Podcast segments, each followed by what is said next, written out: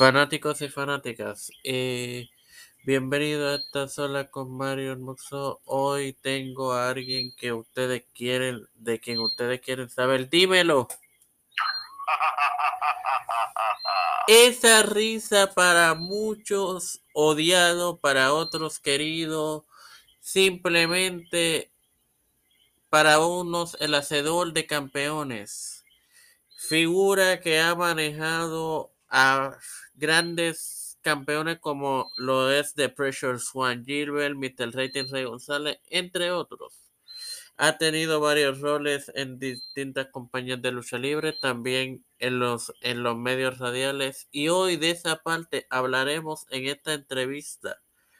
Me acompaña el señor José Chaparro. Chaparro, bienvenido. Gracias, Mario. Gracias a ti y a todas las personas que te escuchan a través del podcast. Y estamos aquí prestos para contestar todas tus preguntas.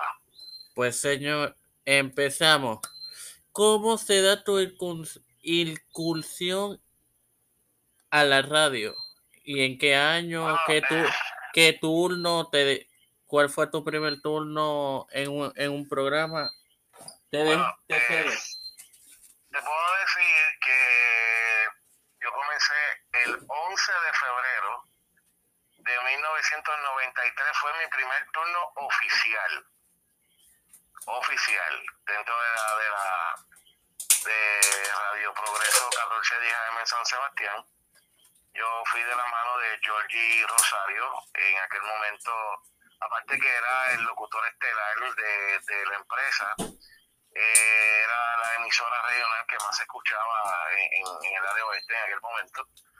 Este, él, obviamente, como yo cantaba en orquestas de merengue, pues él le gustaba mucho porque a veces pues él animaba lo, en lo que era la discoteca o los pop, los famosos pop donde se presentaban las orquestas, fiestas patronales, festivales, pues al él ser, eh, ¿verdad? Eh, como que el locutor top en esa área, pues estaba como que como el arroz blanco en todos lados.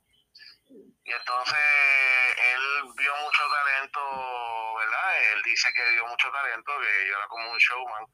Me dice, tú eres bueno para radio, tú te debes ir conmigo. ¿eh?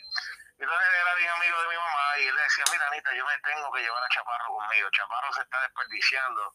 Eso tiene que, él, él es un hombre de radio, yo lo sé, yo pocas veces, yo llevo un hombre 25 años en esto y yo sé que, bueno, la cuestión es que un día llegó me dijo, montate que nos vamos. Mi mamá pues tenía una cadena de video donde yo ayudaba a administrar, tenían siete videoclips.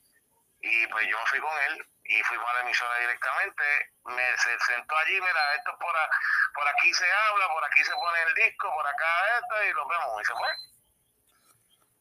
Ok, Y yo prácticamente hice 20 te... baches al aire, hice 20 baches al aire y llegó el hijo del dueño.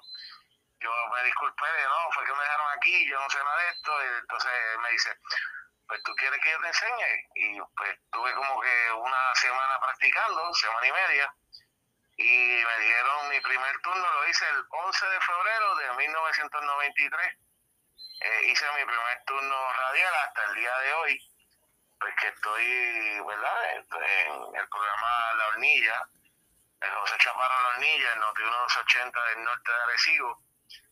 Eh, ya con próximo a cumplir en unas cuantas semanas, o mejor dicho, en un mes, un mes y pico aproximadamente, mis 29 años en la radio. Ok. Ok. Hay dos, dos, dos cosas que me dijeron los pajaritos. El primer, la primera pregunta que te voy a hacer. Me dijo un pajarito que verdaderamente tu apellido no es Chaparro. Cuéntanos, cuéntale al público. Bueno, mi apellido es Chaparro, lo que pasa es que la historia dice que mi familia viene, ¿verdad? Original, de allá, para los 1700 y pico. Viene de Islas Canarias, España, y el apellido original es Caparro. Pues es una mezcla entre italianos y, y- y españoles, ¿verdad? Ajá. Eh, para esa época de 1700 viajan a Puerto Rico y viajan acá al, al nuevo mundo, ¿no? Como le, le dicen. Entonces, pues ellos se establecieron en la ciudad de Los Ángeles, entre México y América, ¿no? Entonces, tú sabes que en Estados Unidos la H no tiene, ¿verdad? Por ejemplo, se menciona como J o simplemente no se menciona. Entonces, pues, eh, mi familia, que en aquel momento, pues decide a Caparro ponerle una H y entonces al apellido. Entonces, eh, pues de ahí es que sale el Chaparro, Chaparro. Y pues nos fuimos esparciendo, ¿verdad? Por todo Estados Unidos, México mayormente. Este, Chaparro no es un, ¿sabes? En México se usa como persona pequeña, pero eh, es un apellido que viene de allá de Islas Canarias, de Italia y y pues obviamente hay chaparros en Perú, hay chaparros en Brasil, hay chaparros en Bolivia, hay chaparros en, en Guatemala, hay chaparros en Puerto Rico, en República Dominicana también hay chaparros. O sea que, pues, estamos, estamos regados por todas partes. Lo, lo segundo que te quiero preguntar, ¿cuán cierto es que tú ibas a sustituir a un miembro de Caña Brava. Mira, eh, yo comencé la arte, ¿verdad? Yo, yo comencé la arte, yo imitaba, imitaba a, yo imitaba a Chayanne, eh, eh, competencias de, de de imitaciones, Juventud Vibra, Éxito 93, todas estas cosas. Yo lo imitaba y de ahí me jalan para estar en orquesta. Estuve en la Paribán, el grupo Bayou, eh, Fuerza con Swing, el grupo Yes. Eh, ahí estuve con Héctor Voltaje, fui corista de Mayra Mayra. Y entonces hubo dos orquestas que por razones personales familiares, pues eh, sí estuve adentro, porque, pero obviamente pues no pude establecerme, ¿verdad? Por asuntos familiares, que fue la máquina y Caña Brava.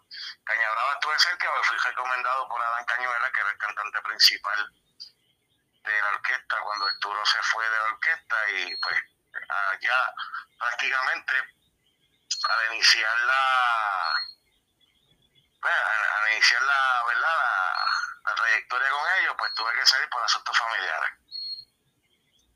Ok, interesante, o sea, no, no tan solo analista, eh, roles de en la lucha libre, también este cantante.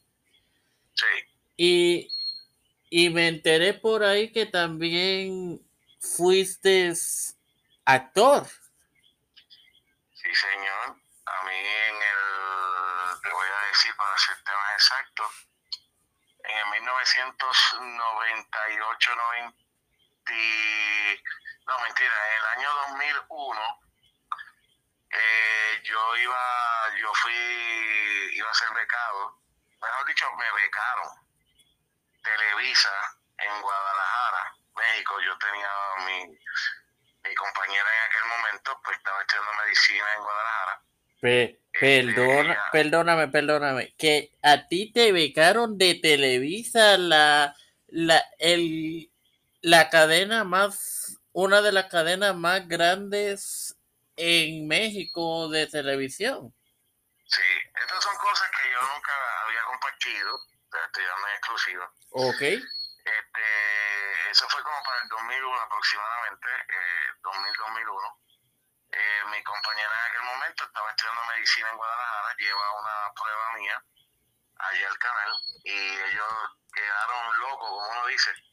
Okay. Este, y me becaron en 48 horas después de haber visto la muestra, ya yo tenía una beca aprobada en, en Televisa. Eh, el problema cuando le conté a mi mamá, mira, me voy para México, voy a me voy a vivir con mi, con mi novia en aquel momento, ¿verdad?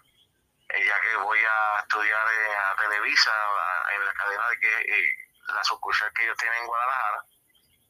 Este, mi mamá puso el grito en el cielo, no, no le vas para allá.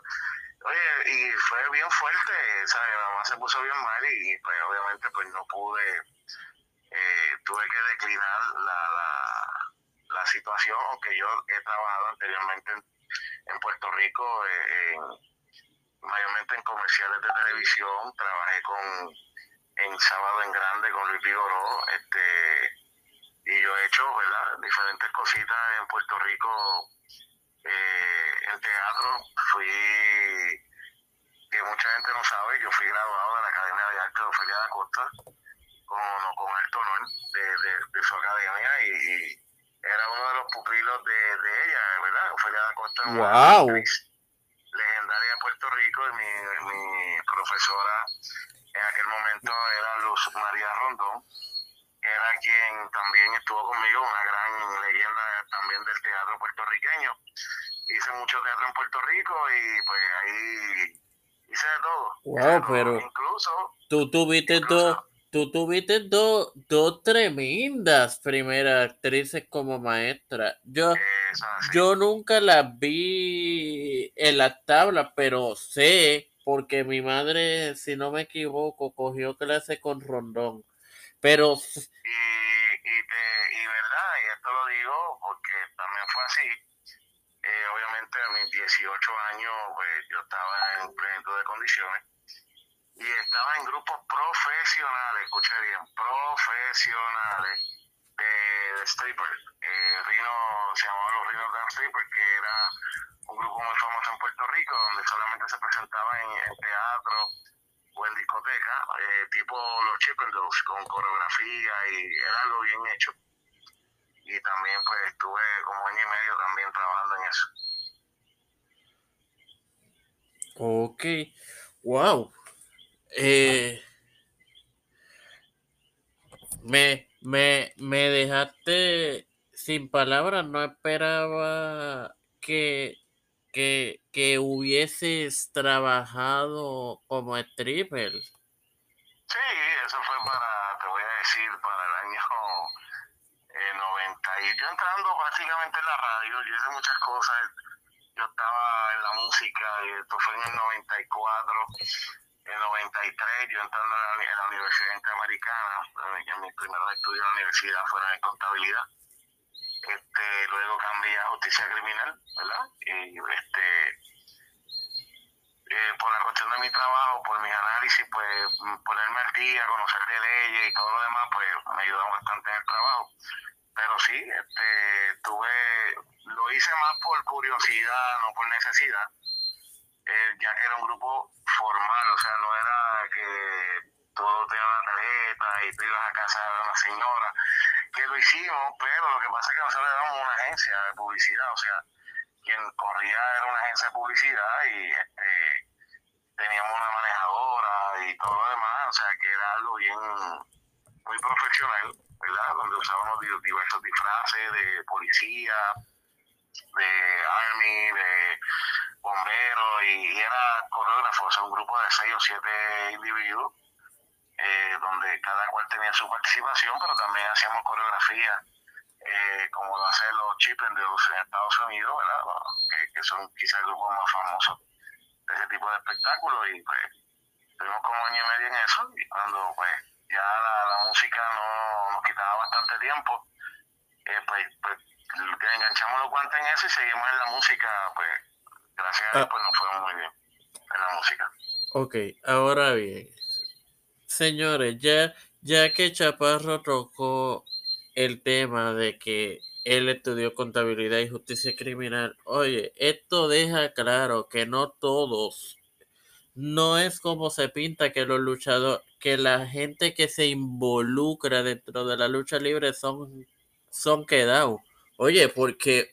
Bueno, yo te puedo decir que en el caso de Gilbert, Gilbert es decano de la Universidad de Puerto Rico en Carolina este, una persona sumamente preparada.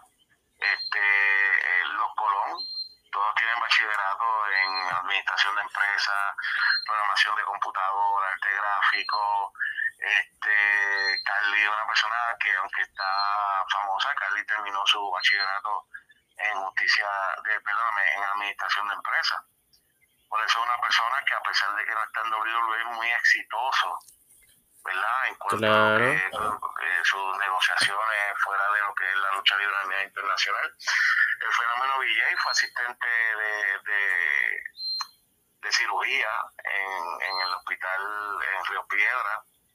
Este, o sea, eh, Orlando Colón SPA, o sea, Rey, Rey González tiene su negocio. Rey González, pues, Rey González es un, es un comerciante muy, muy bueno del área de Dorado y respetado.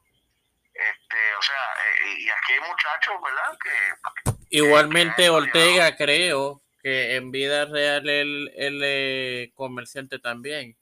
¿quién? Ortega, Juanma, Juan Manuel Ah, no, Juan Ortega. Manuel Ortega no, no es que es comerciante, Juan Manuel Ortega también tiene una preparación académica, o sea, este, Juan Manuel Ortega no tiene, no es comerciante, es empresario, que es diferente. Eh, Juan Manuel Ortega tiene diferentes empresas, eh, de puertas, ventanas, este, de, tiene diversas empresas y o una persona que no tiene ninguna necesidad de estar en la lucha libre, pero está ahí porque le gusta. ¿sabes? Pero es una persona eh, que, que está porque ama esto de la lucha libre, pero no tiene necesidad de estar ahí. Señores, simplemente no es como se dice que, que todo es, todo, todos son, sí hay, hay su persona que no tiene estudio, porque pues, pero hay muchos que sí lo tienen. Antes de hablar, infórmense. Pero va, vamos a continuar contigo, Chapa. Este, Ah, mira, en el caso de Tommy Diablo, ellos son abogados. sí, Eh, fíjate, de, digo, o sea, de, to, de, de Toby lo sabía, de Saban no, no tenía el Saban- conocimiento. Saban es abogado, eh, y muy buen abogado. Ok. Ok. Este, ok. Volviendo a, a ti. Te a- actor, c- cantante, stripper, eh, analista político. Vamos a continuar con, con tu carrera en la radio. ¿Cómo se desarrolló fuera de, de tu primera oportunidad? Mira, yo, yo tuve, mi primera oportunidad fue como jockey. Después pasé a hacer programas deportivos. Eh, después de hacer programas deportivos, eh, yo narré voleibol superior con los Caribes de San Sebastián, con los chicos playeros de San Juan. Narré para los changos de Naranjito, plataneros de Colosal, leones de Ponce. Este, junto a José Joaquín Piquema, fui el primer narrador de balonmano en Puerto Rico cuando eso empezó a entrar aquí. Este, y narré juegos de softball, o sea, yo he corrido todas las bases de las comunicaciones. En el año 2003 entré de lleno lo que es el análisis político en Radio Raíces 1460M. Eh, yo nunca había hecho esto de análisis político porque no era deporte, entonces pues había como que un poquito de miedo en darme la oportunidad de, de hacer análisis político y todo lo demás. Pero eh, Dios abrió la puerta porque fue Dios quien abrió la puerta. Sí, porque Abrió después que, porque después que tú ingresas al análisis político es difícil volver al deporte porque son dos Mm, cosas. No, lo- si lo tengo que hacer lo hago, pero obviamente porque conozco mucho el deporte, de todos los deportes conozco Sí, bastante, gracias sí sé, pero lo me que gusta, me, me gusta educarme mucho, yo creo que, que me gusta educarme mucho. lo que me refiero sentido. es que tú, tú podrías volver, pero que es No, no, difícil es que porque son cosas, esto, so- exacto, eso es, es como agua, es como el agua y el aceite. Exacto, pero en el 2003 comencé con un programa a la una de la tarde que se llamaba La Esquina Caliente. Ok. Y entonces me dijeron, te voy a dar tres meses para probarte en ese espacio. Tres meses fue que al mes y medio me dice, no, caballo, usted va para el prime time de la emisora de 10 a 12 a hacer el programa. Y el programa se va a llamar, eh, se llamaba en aquel momento Escritorio Público. Ok. Y 7, 8 meses, no, no, no, el programa va de 9 a 12 ahora. O sea, tú llegaste a, a competir en el mismo periodo de tiempo con, con Jovet, con, con Rubén Sánchez. No, pues, y bueno, y cada día, o sea, cuando tú sabes que, una, que un programa se escucha, es cuando la, los mismos comerciantes dicen, no, yo me quiero anunciar en ese programa. Exacto. Y yo me quiero anunciar en tal programa. Pues, o sea, y entonces cuando ya los anuncios no cabían, pues te bajaron una hora más, de 9 a 12, y ahí estuve hasta el 2009, hasta el 2000, sí, hasta el 2009. Luego ahí este, hice una pausa, ¿verdad? Porque pues, estuve este, haciendo como que otros negocios dentro de las comunicaciones, pero regreso en el 2010 a la emisora competidora de esta que me da la oportunidad, porque obviamente, como dicen por ahí, abrieron la chequera. Obviamente. Ajá. Y de ahí, ahí estuve del 2010, estuve hasta el 2014, 2002, 2013, 2013 ahí comienzan emisoras fuera de mi pueblo a buscarme y ahí empecé a ir a Guadilla, fui a Recibo, entonces estuve en la cadena en, en Fajardo con X61, este, Radio Cumbre, este, Éxito 1530 en Utuado, ahí estuve en con Dr. Chopper en El Consumidor y entonces ahí pues trato de hacer mi propio proyecto y por Ah, ahí es que ah. caigo a WIAC. Antes que empiece con W, WIAC. Bueno, gente, pendiente, regresemos en unos segundos más.